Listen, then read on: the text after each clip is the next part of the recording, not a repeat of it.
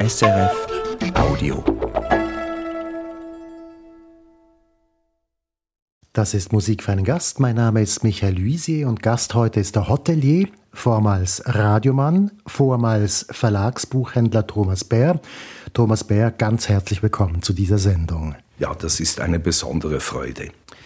Thomas Bär, ich kenne Ihre Stimme natürlich vom Radio, vom ehemaligen DRS 1 von den vielen Sendungen, die Sie gemacht haben, beispielsweise die Sendung über die Basler Fasnacht, die Sie 17 Jahre lang moderiert haben. Ich kenne Sie sonst von Moderationen, ich kenne Sie von Wunschkonzerten und, und, und, aber ich kenne Ihre Stimme immer nur auf Schweizerdeutsch. Wie ist es für Sie, wenn Sie jetzt plötzlich im Interview Deutsch reden müssen? Ja, es ist nicht meine Muttersprache und trotzdem ist es meine Muttersprache. Also da verstehen mich alle. Früher auch äh, die Kollegen, Kolleginnen in Deutschland oder in Luxemburg oder weiß Gott wo. Wir verständigen uns so und es ist, es gehört zu uns. Eigentlich äh, spreche ich Baseldeutsch. Genau, es ist ja nicht so, dass ich Ihnen unterstellen möchte, dass Sie nicht gerne oder nicht gut Deutsch sprechen. Es ist einfach so, dass man Ihre Stimme im baseldeutschen Dialekt kennt. Ja, obwohl wir manchmal dann auch uns äh, auf Deutsch äußern mussten. Wir treffen uns hier in Bergün und das darum, weil Sie hier seit genau 20 Jahren Hotelier sind. Hotelier eines Hotels, das heißt Weißes Kreuz. Und ich bin schändlicherweise zum allerersten Mal hier jetzt. Und was mich erstaunt hat, als ich jetzt auf dieses Haus zugegangen bin, ist die Größe dieses Hotels. Ich habe mir das immer sehr viel kleiner vorgestellt.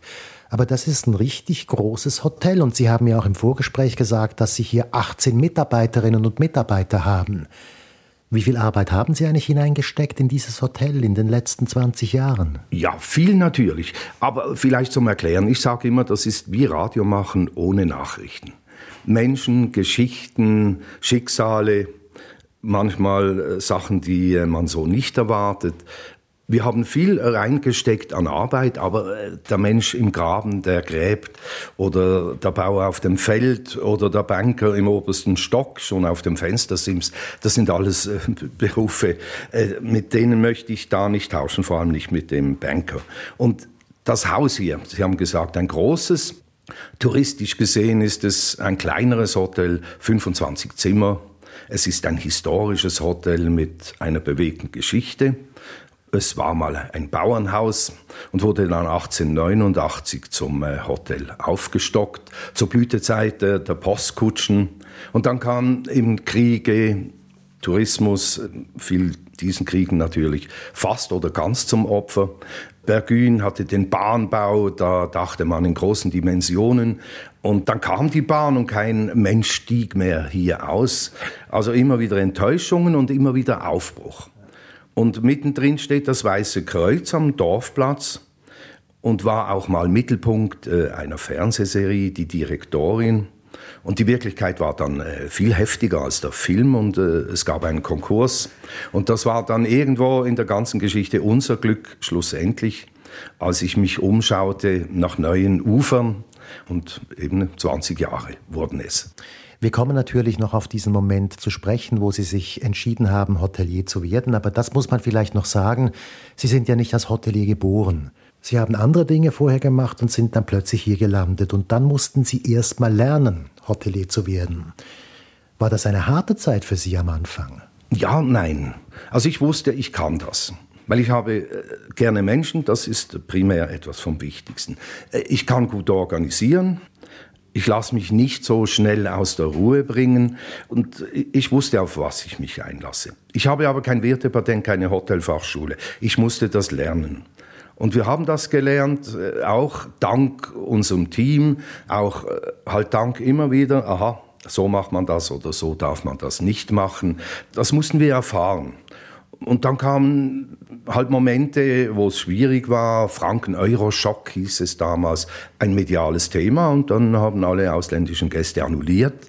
Aber wir haben niemanden entlassen. Ich wusste, das ist nicht das Ende. Corona haben wir niemanden entlassen. Ich wusste, das ist nicht das Ende. Und wir haben nie jemanden wegen wirtschaftlichen Krisen entlassen. Darum haben wir eigentlich äh, lange auch immer das gleiche Team, was für einen Saisonbetrieb eigentlich außergewöhnlich ist. Jetzt sind Sie am Abschied nehmen und das ist auch der Anlass dieser Sendung. Sie hören hier auf in sechs Wochen. Mit welchem Gefühl verlassen Sie jetzt dieses Hotel wieder oder schauen Sie auf diesen Moment, der jetzt dann kommen wird? ja, eigentlich zufrieden, so wenn ich auf das Leben zurückblicke. Und die 20 Jahre, die waren toll. Und was das Tolle ist, eben alle kommen hierher. Das ist fast unglaublich. Das ganze alte Leben trifft sich hier. Und immer wieder treffen sich auch Leute hier, die merken, aha, wir kennen uns ja von früher. Das äh, werden meine Frau und ich äh, sehr wahrscheinlich schon ein wenig vermissen.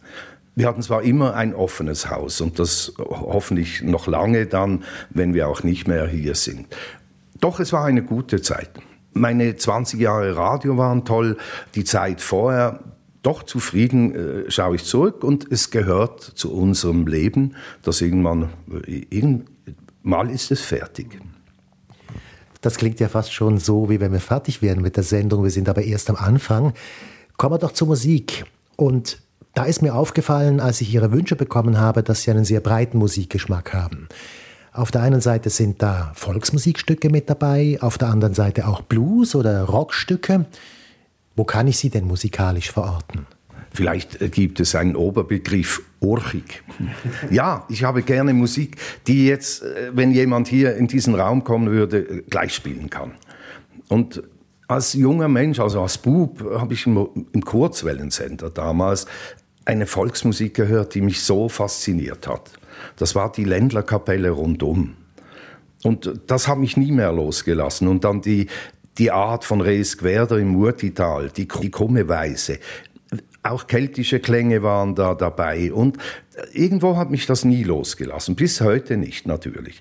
Und Folkmusik hieß es früher. Heute heißt es World Music. Es gibt ja verschiedene Begriffe. Die Musik bleibt immer, die Begriffe ändern. Und ich fühle mich wohl in einer Bluesbar, ich fühle mich wohl in einem tollen Rockkonzert. Und ich habe Freude, wenn da Appenzeller äh, kommen und ein Zäuerli machen, finde ich großartig. Sie sind der allererste von meinen Gästen in dieser Sendung, der sich ein Volksmusikstück, also ein Landler gewünscht ja. hatte, schottisch.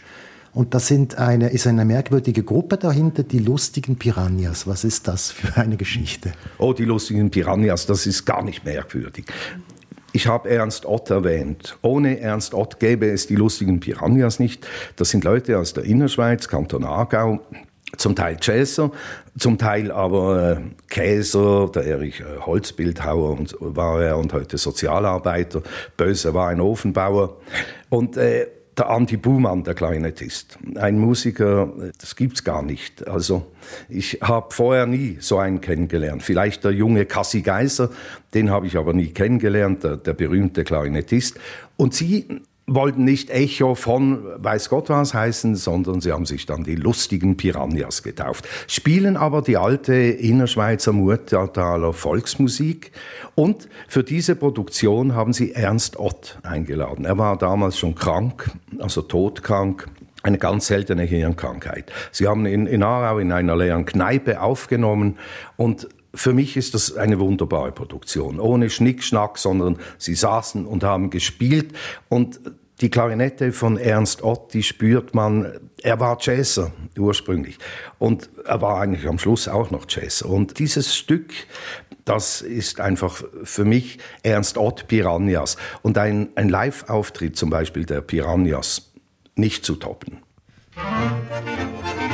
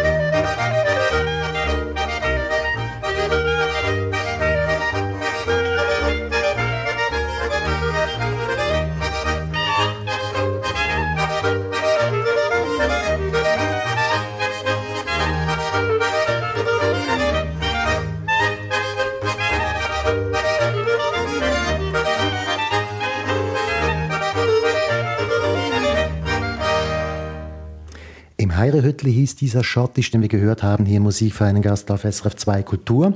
Gast ist der Hotelier und ehemaliger Radiomann Thomas Bär. Thomas Bär, wenn ich Sie vorhin richtig verstanden habe, in dieser Beurteilung der Volksmusik gibt es Volksmusik und Volksmusik und Sie stehen eher auf richtige Volksmusik. Gut, das, das wage ich nicht zu behaupten, die richtige. Aber ich, ich habe gerne die ursprüngliche. In Volksmusikkreisen heißt es, er mag die echte, aber das mag ich nicht beurteilen. Weil die Volksmusik hat sich immer verändert und die Volksmusik kennt keine Grenzen. Also vor allem auch die Musik, die wir gehört haben. Da gibt es Einflüsse aus Deutschland, äh, es gibt Einflüsse aus, aus dem Süden, aus dem Tirol. Also äh, die Volksmusik äh, hat sich nie an Grenzen gehalten. Aber was ist denn konkret die andere? Also ich höre immer wieder, beispielsweise haben mir Leute schon gesagt in Bezug auf Volksmusik, die sie jetzt nicht für authentisch halten, das seien EU-Ländler. Da wären wir wieder beim Satz, äh, die Musik ist die gleiche geblieben, die Titel haben sich geändert. Ich weiß es auch nicht. Es gibt äh, so viele tolle äh, Volksmusik. Was ist Volksmusik? Das müsste man dann auch definieren. Aber es ist natürlich die Musik, die Menschen gemacht haben, gesungen haben, getextet haben. Musik, die etwas aussagte. Man hat sich gewehrt, man hatte Heimweh, man hatte Kummer äh, und, und, und. Und das war die Musik, die kommt immer von unten nach oben, nie von oben nach unten. Ja, so kann man es vielleicht wirklich definieren. Ist eben Volksmusik. Ne? Gehen wir einen ganzen Schritt zurück, Thomas Bär. Wie sind Sie aufgewachsen? Wo kommen Sie her? Was sind Ihre ersten Erinnerungen sozusagen? Ja, die ersten Erinnerungen sind an einen äh, Umzugswagen von Zürich nach Basel. Das ist ja mein Geheimnis, dass ich in Zürich auf die Welt kam. Aber ich kann mich eigentlich nur an den Umzugswagen erinnern, nach Basel. Mein Vater hatte Heimweh. Es ging zurück nach Basel in seine Heimatstadt, ins Gundeldinger Quartier. Und da Schule, die ersten Streiche, die ersten Arztbesuche, Nähen und so.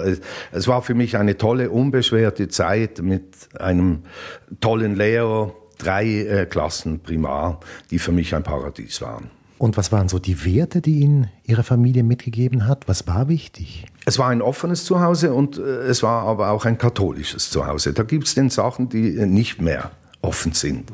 Aber ich habe das äh, immer so erlebt, sicher nicht eingeengt. Ich hatte sehr viele Freiheiten, bald einmal Wölfli oder Pfadfinder. Ich war mit Freunden unterwegs im Quartier. Also die Offenheit hatte ich. Das Katholische, das war nicht so meine Welt. Obwohl ich dann sogar noch Ministrant wurde. Und, und, und aber äh, da hatte ich immer Mühe. Es wird dann später noch eine Rolle spielen. Wir können gerade jetzt dazu kommen. Es kommt dann nämlich eine Phase in Ihrer Jugend, wo Sie, ja, wo es nicht so gut lief in der Schule. Sie haben mir geschrieben, geflogen, geflogen, geflogen. Und dann sind Sie plötzlich irgendwo im Welschland in einem katholischen Internat oder so. Was ist da passiert? Ja, also wir zogen um nach Münchenstein, also im Alter von nach, zwischen neun und zehn. Und da nochmals Primarschule, problemlos, Aufnahmeprüfung, Progymnasium, auch problemlos. Und dann kam ich in eine Schule, die war nicht toll. Also ein Lehrer, der Rektor, Alkoholprobleme, ein sehr katholischer Konrektor, es wurde geschlagen. Es, es, es war äh, für Menschen wie mich, sage ich mal, war es äh, die Hölle. Und dann äh, wollte ich nicht mehr in die Schule, bin ich eben geflogen und meine Eltern verzweifelt und das letzte Schuljahr war dann in, im Kanton Fribourg, Monte in der Bois-Ebene bei den Salvatorianern. Und das erste halbe Jahr war wiederum die Hölle. Also Zimmer, die abgeschlossen wurden am Morgen, wenn man aufstand. Äh, ein pädophiler äh, Pater, einer, der äh, geschlagen hat, ein rechtsextremer Deutschlehrer. Ja, und das war für mich, ich dachte, es kann alles nicht wahr sein. Und dann kam ein Pfadfinderlager im Sommer und ich habe mich vorher gewehrt gegen den pädophilen Pater und dann trat ein neuer Pater in mein Leben. Und mit mir ging es einfach steil aufwärts, sehr steil. Das war der sogenannte Stumpe Karli, von ja. dem Sie mal erzählt haben. Wer war das genau? Der Stumpenkarli war ein junger Priester aus der Innerschweiz, aus Allosen.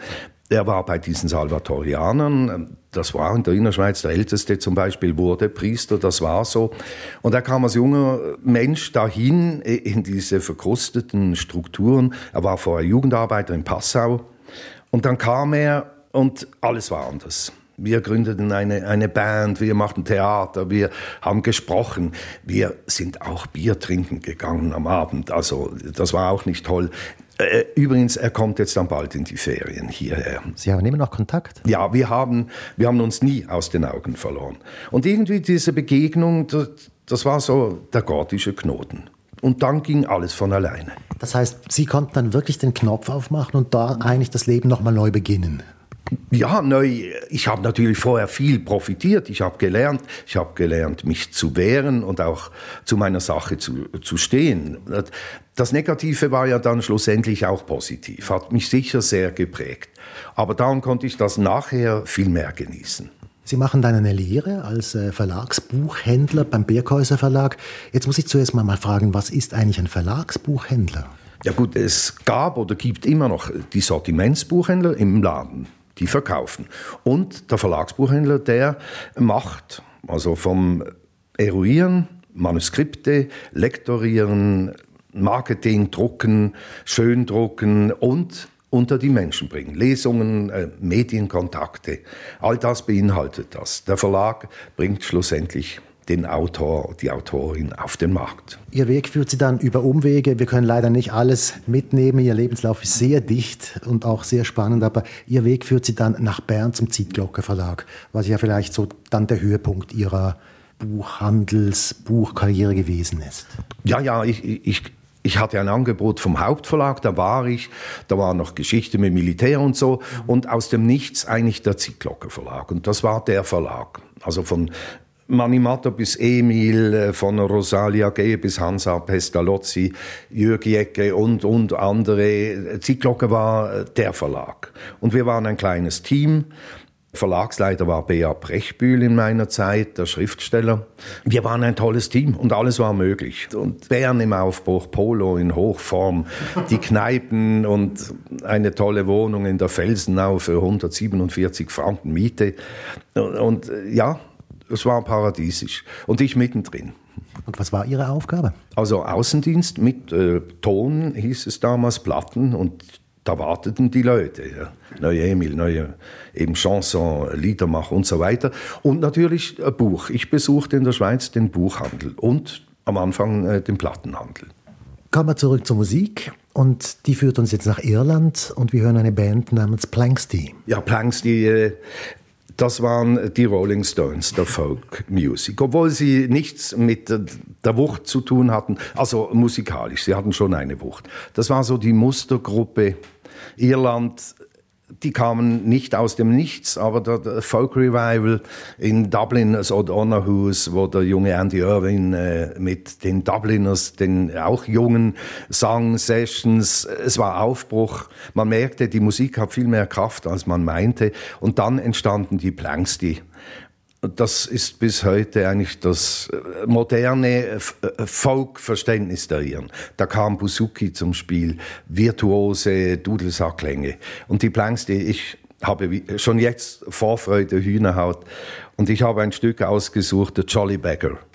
Also der fröhliche Bettler, eine Ballade, für das waren sie berühmt und das machte sie weltberühmt.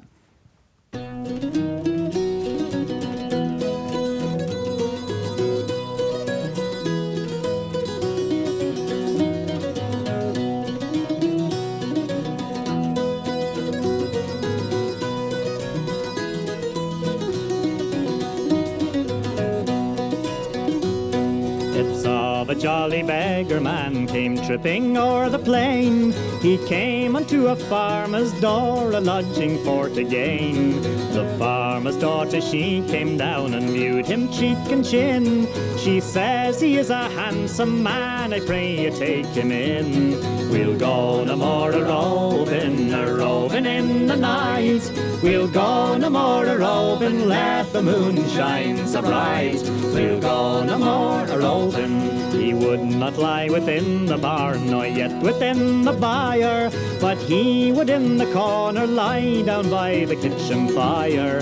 Oh, then the beggar's bed was made of good clean sheets and hay, and down beside the kitchen fire the jolly beggar lay. We'll go no more a roving, a roving in the night. We'll go no more a roving, let the moon shine so bright. We'll go no more a roving. The farmer's daughter, she got up to bolt the kitchen door, and there she saw the beggar standing naked on the floor. He took the daughter in his arms, and to the bed he ran. Kind sir, she says, be easy now, you'll waken our good man. We'll go no more a roving, a roving in the night. We'll go no more a roving, let the moon shine so bright. We'll go no more a roving.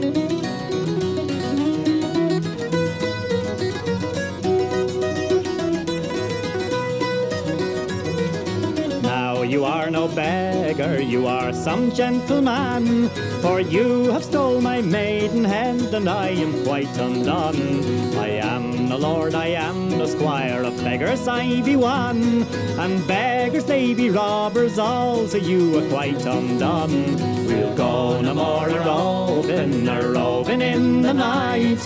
We'll go no more a roving, let the moon shine so bright. We'll go no more a roving. She took the bed in both her hands and threw it at the wall. Says, Go you with the beggar man, my maidenhead and all. We'll go no more a roving, a roving in the night.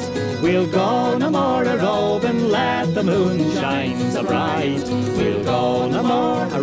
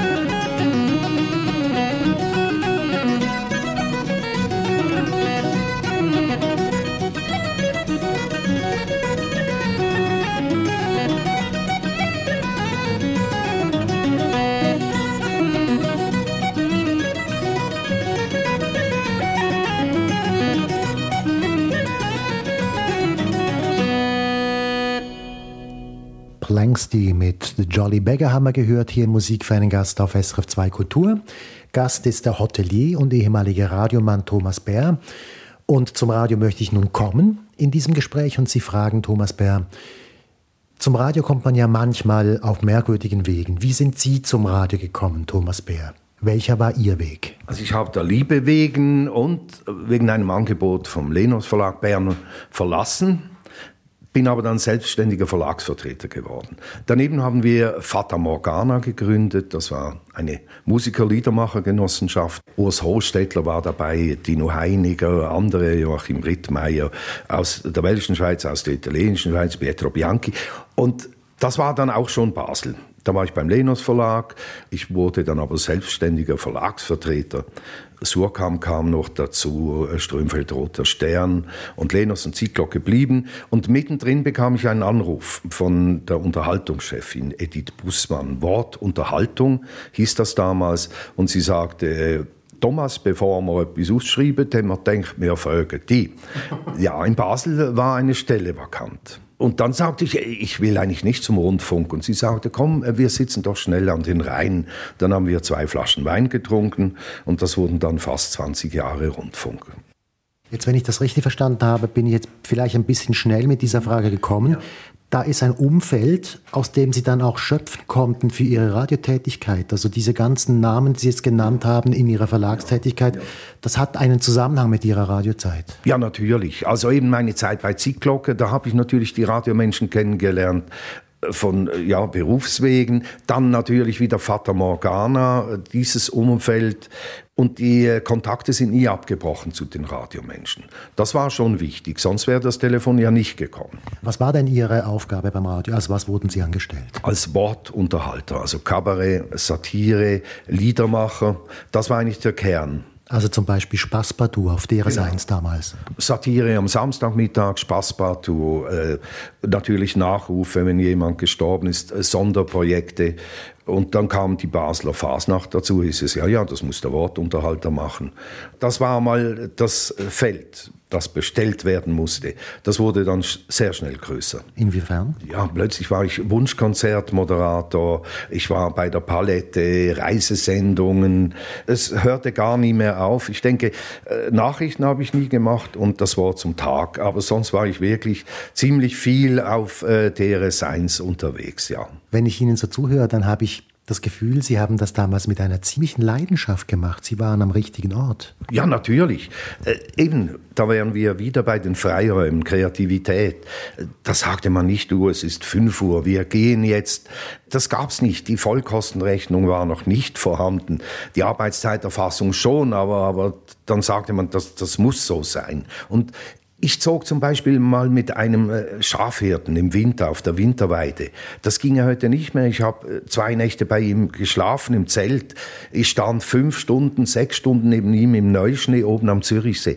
Das wäre heute nicht mehr möglich, weil es gar niemand mehr bezahlt. Ich möchte das Thema noch ansprechen. Der Querschnitt durch die Basler Fasnacht. Den haben Sie gemacht, 17 Jahre lang. Sie sind mein Vorgänger in der Sendung, ich Ihr Nachfolger. Und ich verdanke Ihnen deswegen auch bis zu einem gewissen Punkt meine Radiokarriere. Was war Ihr Ansatz in dieser Sendung? Das war ja eine ziemlich renommierte Sendung und die verband sich mit Namen wie Rudi Walter beispielsweise. Ja, und Ola Dubi und, und, und, und, Peter Wiss und alle waren da involviert. Das war fast ein Heiligtum im Studio Basel. Zu meiner Zeit war es ein bisschen schon aufgeweicht, aber es ging zwei Stunden und die Nachrichten fielen weg.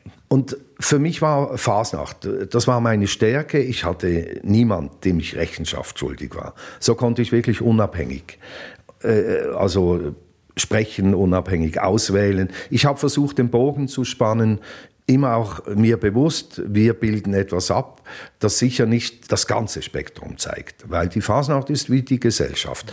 Es gibt Schnitzelbänke, die man so äh, nicht senden würde oder auch nicht zuhören würde. Es gibt Zedel und, und, und. Und für mich war es etwas Spezielles, ein Riesenkampf. Also ich weiß, am, am Samstag war ich kaputt. Ich weiß nicht, wie es äh, Ihnen gegangen. Ich auch, ja, ja, klar. Ja, ja, nein, man, man ist kaputt, aber es war auch toll. Man hatte eine Sendung und es gab sehr viele Post. Ich weiß manchmal aus dem Nationalratsbüro, da war irgendein Nationalrat, der sich nie zu erkennen gab, aber immer wunderbare Briefe schrieb. Oder Peter Wiss, der alte Studioleiter, hat dann angerufen, noch in der Nacht und Sendekritik geübt man merkt, es, es war etwas Spezielles. Und in der ganzen Schweiz halt die Schnitzelbänke, die zünden. Ich habe Ihre Sendung immer als ziemlich politisch empfunden.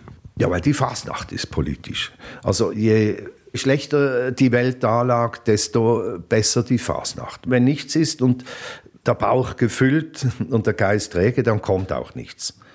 Und ich denke, heute ist das viel schwieriger mit der ganzen Medienvielfalt und alles kommt in Sekundenschnelle rein, aber auch wieder raus aus dem Hirn. Und äh, das ist schon schwieriger. Früher hatte man Themen, die konnte man auch acht Monate nach dem sogenannten Ereignis noch äh, bringen und die Leute wussten, aha, das war damals. Heute, äh, das ist zu viel, was da passiert. Apropos Ereignis, Ihre erste Sendung war 87, also das war nach Schweizer Halle, nach diesem Unglück dort, ja, ja. was ja auch an der Fasnacht einen gewaltigen Einfluss hatte. Die schwarze Fasnacht. Man wusste nicht, sollen wir, machen wir. Das war dann wieder im Golfkrieg die genau gleiche Diskussion. Und eigentlich muss man Fasnacht machen, genau dann. Also ich wüsste nicht, wann sonst, wenn nicht dann. Machen Sie noch? Nein, ich, seit ich hier bin, war ich nicht mal mehr am Morgenstreich. Weil das ist Hochsaison in den Bergen und ich gehe nicht, das kann ich nicht halbpatzig. Ich kann nicht schnell nach Basel und sagen, ich war drei Stunden. Nein, die Fasnacht kommt zu mir, das ist wunderbar, ich äh, Schnitzelbänkle und, und, und. Der Kontakt ist da. Aber ich träume jetzt nächstes Jahr vielleicht eineinhalb Wochen. Umfeld Fasnacht, Fasnacht. Ich hoffe, das klappt. Sie waren ja selber ein Schnitzelbänkler. Ich habe mal vor meiner Zeit als äh, Radiofasnächter, war ich bei den Stachmucke, ja. Wir kommen zur nächsten Musik und das ist jetzt, das führt uns zurück nach Bern, denke ich, ja. oder? Das ist ähm, Tino Heiniger mit Heidle. Ja, äh, diese Platte ist eine ganz spezielle, weil die wurde verboten. Die erste Ausgabe, da war der Unterhaltungsbrunz war da drauf. Und äh, das Trio Eugster und andere haben geklagt. Ein Berner Troubadour hat das Trio Eugster vertreten. Das war alles hochdramatisch. Ich habe äh, in meiner Wohnung in der Felsenau waren doch etwa 1500 Platten. Wir haben gesagt, nein, die ist überall in den Läden, aber das war sie nicht. Ist ja verjährt, es kommt niemand mehr ins Gefängnis. Und auf dieser Platte, wir hören jetzt nicht den Unterhaltungsbund, sondern Heidle. Und Heidle, Tino Heiniger hat da einen Nerv getroffen. Ich denke nicht nur von mir in dieser Zeit, Sie hören es.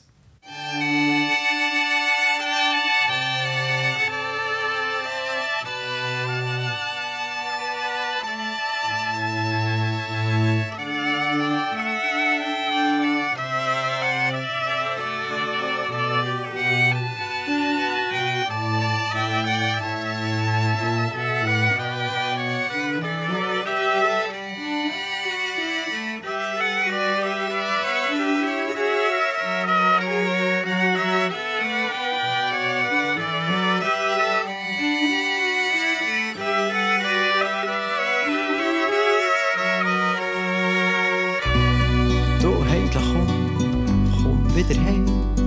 Komm zurück ins kleine Dorf, wo du hast verlassen, denn wo die Süden du bist. So ganz allein, weil gemeint hast, könnte ich niemand hier verstehen. Sag Heidler, bist du nicht so gestempelt von den Leuten wie hier, weil gern probiert hast, ganz dich selber zu sein. Sind auch die Leute wärmer denn? Zeit, wo wir beieinander ihr warmen Stuben sie waren.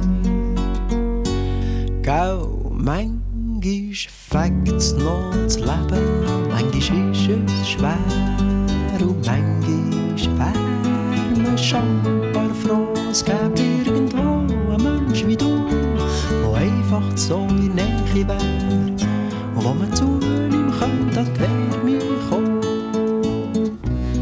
Sag Heidle, magst du dich besinnen an die Nacht, die Zeiten, wo ich dir gehockt, dir gelegen bin, bei Wein und Musik und bei Kerzenlicht Eichschicht. Und manchmal noch ein zurück und geht mir noch für dich. Du weisst noch, wo wir Bier am Degenhard gehört bei dir, wie die eingefahren sind und wie die Songs mit denen packt haben. Die ein von dem Gerät, wo uns gestört und gern noch stört, von dem, wo doch alle müssten sehen, uns doch nicht sehen, nicht hören wollen. Gau, manchmal fängt's noch das Leben, manchmal ist es schwer und manchmal wär man schon paar froh, es gibt irgendwo einen Mensch wie du, der einfach so in Nähe wär und man zu ihm könnte, wär mich kommen.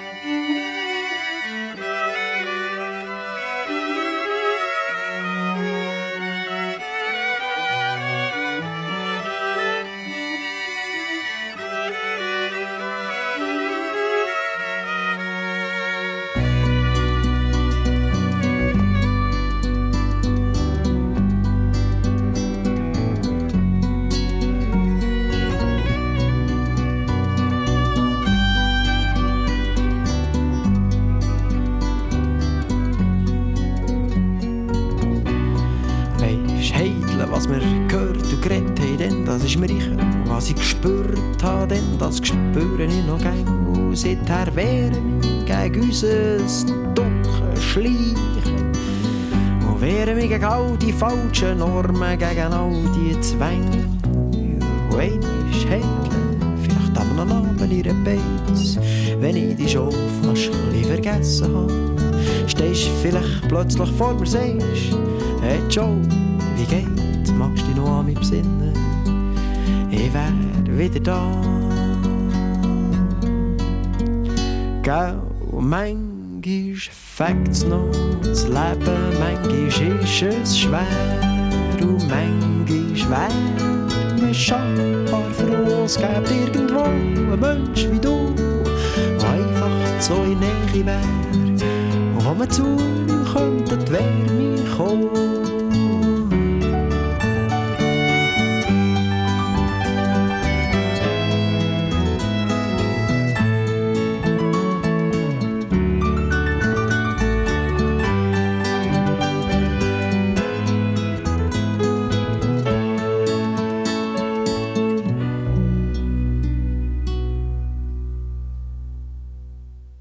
Dino Heiniger mit Heidler haben wir gehört hier im Musikverein Gast auf SRF 2 Kultur.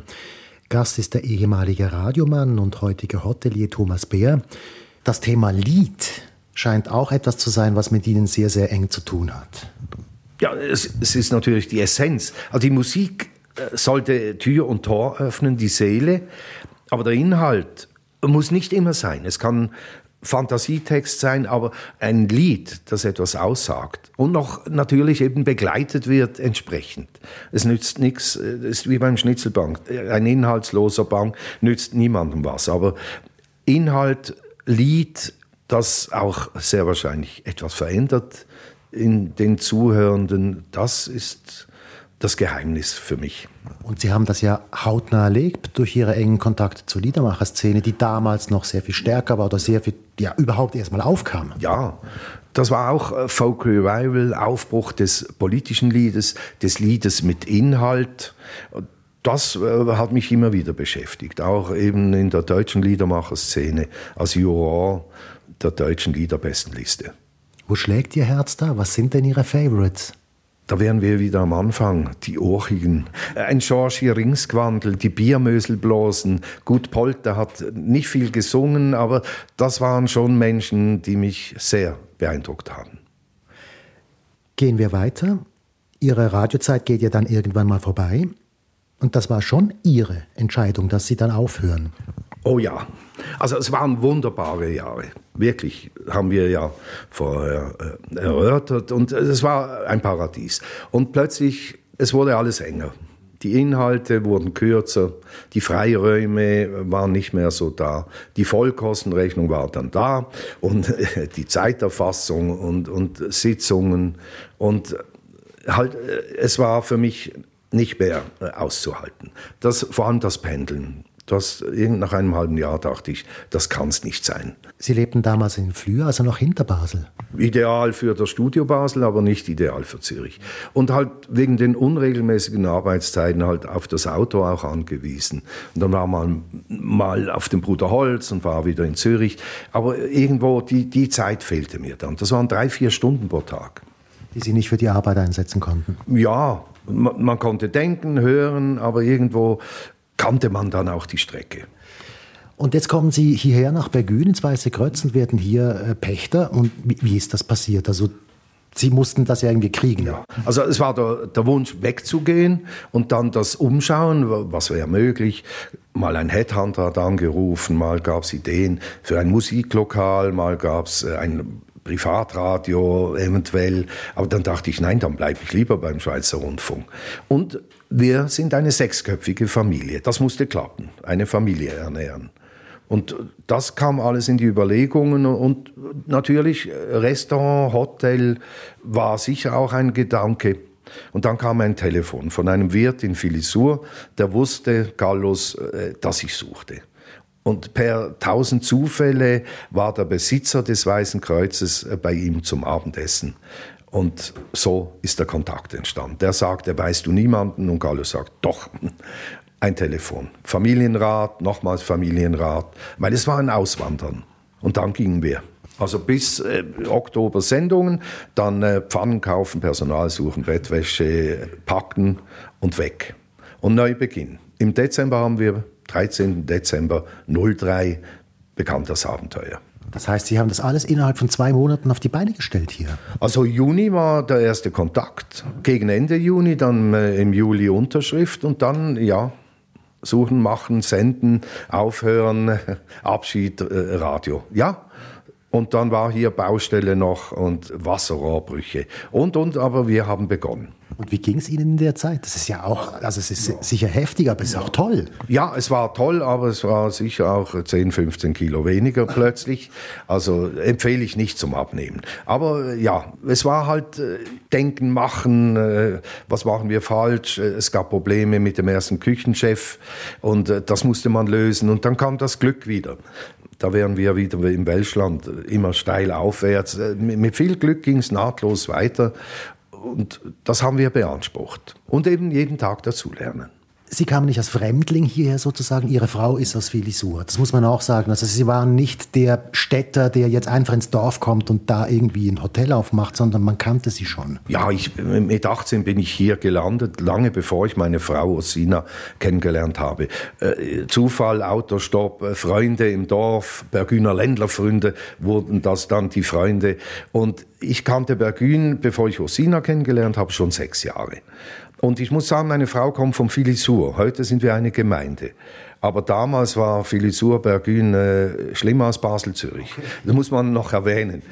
Ja, und die Familie wollte ja nicht unbedingt hier hoch. Ich war schon der, der hier hoch wollte. Sie haben es gerade gesagt, äh, es war umstritten in der Familie. Zwei ihrer Söhne sind gar nicht mitgekommen. Also das, sie, sie waren ja auch schon 47, äh, die Söhne waren schon größer und zwei waren kleiner das hat auch ein bisschen die Familie halt auch sehr tangiert. Ja, die, großen Buben sind aber auch ein bisschen größer als die kleineren. Und einer hat studiert in Zürich, äh, Hannes war in Oberwil, DMS Diplom-Mittelschule, die blieben zurück. Und Hannes konnte beim Gemeindeverwalter eine Wohnung beziehen, das war wunderbar. Und die Kleinen, die gingen hier zur Schule. Also sind hier aufgewachsen. Neun und, und sieben waren sie, also schon intensiv. Und das habe ich unterschätzt. Hotel und Familie. Da hatte ich ein schlechtes Gewissen am Anfang. Sie sagen zwar heute, du musst nicht ein schlechtes Gewissen haben, aber das habe ich zu wenig überlegt vielleicht. Was haben Sie genau zu wenig überlegt? Dass wir so absorbiert sind, die Buben im ersten Stock, wir unten, zum Beispiel Heiligabend, das war nicht, nein, das war nicht gut. Was mich immer beeindruckt hat, und zwar nur von ferne, weil ich wie gesagt noch nie hier gewesen bin, aber man hat immer wieder Leute getroffen, egal in welcher Szene, in welchem Umfeld, die gesagt haben, nächste Woche sind wir beim Bär oder wir fahren nach Bergün hier ins Weiße Kreuz. Also die Ausstrahlung, die dieses Haus hatte in ihrer Zeit, das ist schon speziell. Ja, wir haben immer eine offene Türe seit ich denken kann, dass alle kamen. Und hier, äh, das Schöne ist, äh, alle wussten, wir sind hier. Und das ganze alte Leben und viele neue kamen dazu, wurden Freunde auch und die Alten blieben Freunde. Das ist ja auch nicht selbstverständlich. Und ich weiß nicht, wie das dann ist, wenn wir aufhören. Also da gibt es sicher einen Bruch, obwohl wir hoffentlich noch lange die Türen offen haben können. Aber das, das war schon schön. Und halt auch im Dorf, mir ist das wichtig dass die Menschen wissen, hier können wir hierher kommen, auch wenn, wir, wenn etwas ist, Problem oder so, dann findet man offene Türen. Also nicht nur der Betrieb, sondern auch irgendetwas mehr. Das Gasthaus ja. wäre das Stichwort. Es muss aber auch mit Ihrer Person zu tun haben. Also man muss ja gerne hierher kommen. Das hat ja auch mit den Leuten hier zu tun. Ja, ich habe gerne Menschen. Das, eben, das ist das. Ich finde, es ist so einfach. Es gab mal im Engadin Kurse äh, Freundlichkeit da drehe ich durch, weil Freundlichkeit kann man nicht lernen. Das muss man irgend erfahren und weitergeben. Freundlich muss man sein. Ne? Ja, ja. Das hat dann wiederum damit zu tun, sich nicht äh, zu wichtig zu nehmen. Kehren wir zurück zur Musik. Lone Shark Blues heißt der nächste Song und da sind wir jetzt beim Rock. Ja, und wieder in Irland. Also Rock, wir sind beim Blues okay. und bei einem Menschen, der durchaus die Mandoline auch äh, folkmäßig spielen könnte.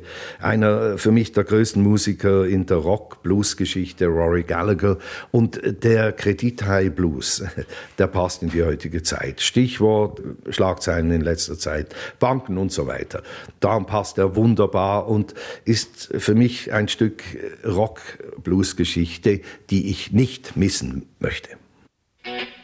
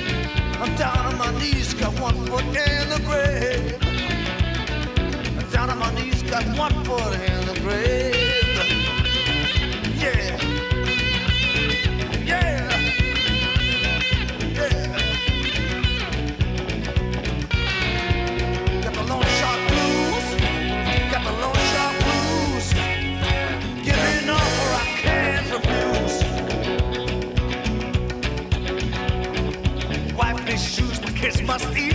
Feel so cold, can't feel my feet. Can't get my hands on one thin dime. Gonna turn to a life of crime. No one cares, so I walk the street. Sat at the door, I feel on beat. No, you're on Pier 15. Got a grip on all my dreams. Got the long shot blues, long shot blues.